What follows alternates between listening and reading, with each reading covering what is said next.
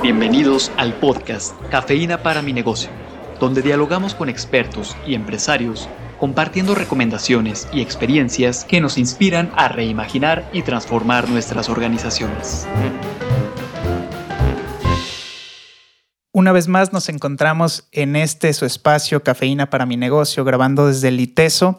Y justo Carla, el fin de semana me llegaba un poco el pensamiento y escuchando y recordando los episodios que grabamos previamente, el cómo las personas juegan un rol esencial en una organización y pensando la empresa como eh, su principal recurso son las personas, ¿no? Y de, ahí empezamos a construir un poquito y en mi cabeza eh, creo que va a quedar perfecto el tema que, que el día de hoy queremos tocar. Así es, un gusto saludarte Rafa, también un gusto presentarte a Claudia Ibarra.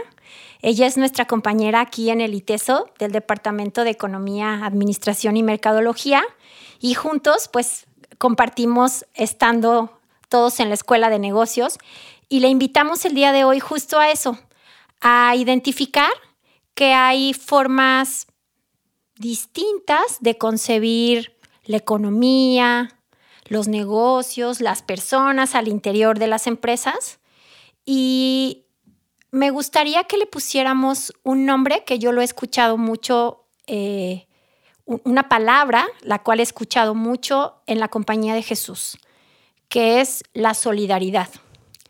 Y, me gustaría ir platicando de ella. Claudia, bienvenida. No, muchísimas gracias por su invitación. Muy contenta de estar aquí. Pues sin duda un tema que, que nos toca, no solo por nuestra formación, por lo que convivimos en el ambiente empresarial, sino por la importancia que este concepto ¿no? de solidaridad toma en las empresas y en nosotros con nuestras interacciones como, como seres humanos. Sí, totalmente. Yo creo que partiendo de un común, eh, ser solidario, ser solidaria es interesarme en el otro más allá de mis intereses. Y eso es como un valor, ¿no? Un valor que cada uno vamos decidiendo si va a ser de los fundamentales en nuestra vida o no. Y creo que justo en el ITESO eh, todos los días empujamos muchísimo porque sea uno de los valores fundamentales entre las personas y por supuesto para cuidar nuestra casa común. Oye, Claudia, hace un rato decía que desde esta visión jesuita, el tema de la solidaridad está presente en, en los diferentes niveles de educación de la Compañía de Jesús. Si pensamos que el ITESO pues, es una institución de la Compañía de Jesús, vivimos ese valor o al menos tratamos de compartirlo.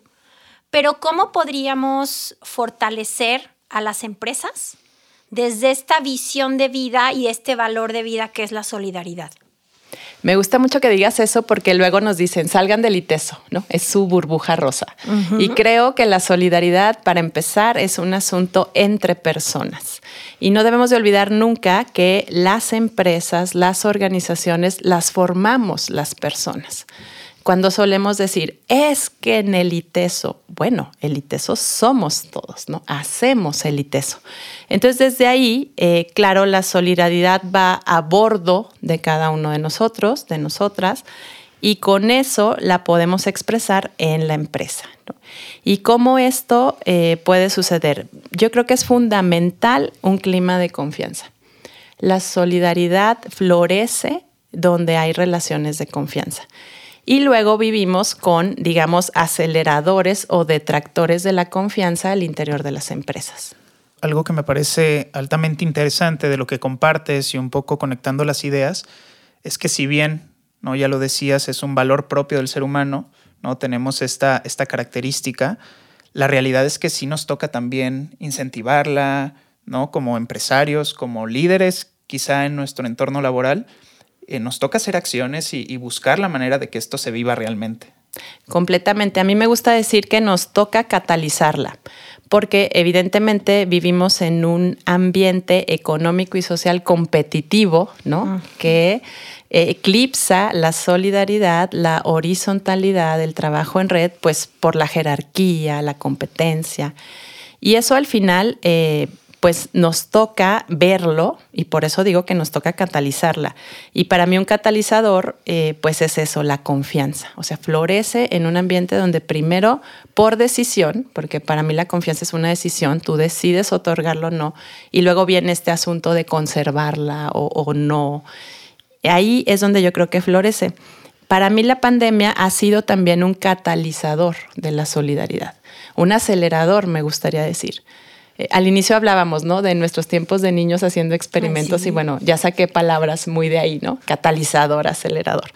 Bueno, eh, me parece que voy a poner dos ejemplos como para que no quede tan en el aire, ¿verdad? Porque solidaridad de por sí es una palabra que algunos este, vincularán a estrategias políticas y otros dirán, bueno, por eso, pero si es un valor o no es un valor. En ejemplos, para mí, durante la pandemia, esta campaña que lanzó la industria restaurantera de Aquí Nadie Truena fue muy clave, porque me dejó ver a un grupo de empresarios que dejaron de verse jerárquica y verticalmente como cuál es el restaurante más grande, cuál es el más pequeño, para decir, vengan todos, nosotros sacrificamos utilidad, ustedes sigan comprando. Entonces fue una acción horizontal, solidaria de sector que yo vi muy fuerte en Jalisco, en Tijuana, en otros estados y que hoy digo no debe suceder solo porque la aceleró la pandemia. Híjole, me llevas también a pensar en otros esfuerzos que hubo, ¿no? Y, quizá menos en red, porque tú estás hablando aquí ya de un sector, pero hubo otros ejemplos también durante la pandemia. Yo invitaría a los que nos escuchan ahora, como dices, a que no sea solamente la pandemia el detonante de este tipo de acciones, sino que estas acciones las podamos integrar en nuestra gestión de todos los días y ya sea porque somos emprendedores, porque tenemos un proyecto de economía social, porque somos empresarios, es decir, hasta porque somos consultores o capacitadores o profesores, que vayamos trabajando con, con esto como un valor, no tanto como acciones aisladas o porque algo externo sucede y entonces actúo por consecuencia, ¿no?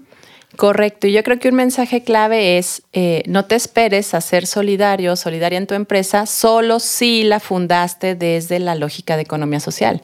También si la fundaste desde la visión capitalista, desde el lucro, o sea, la solidaridad puede ser transversal. Sin duda, algo que, que nos lleva a reflexionar y que invitamos también a ver desde dónde yo en mi posición dentro de la empresa puedo realmente, como bien lo dices, catalizar esta solidaridad y buscar justamente también entender qué es para los demás, ¿no?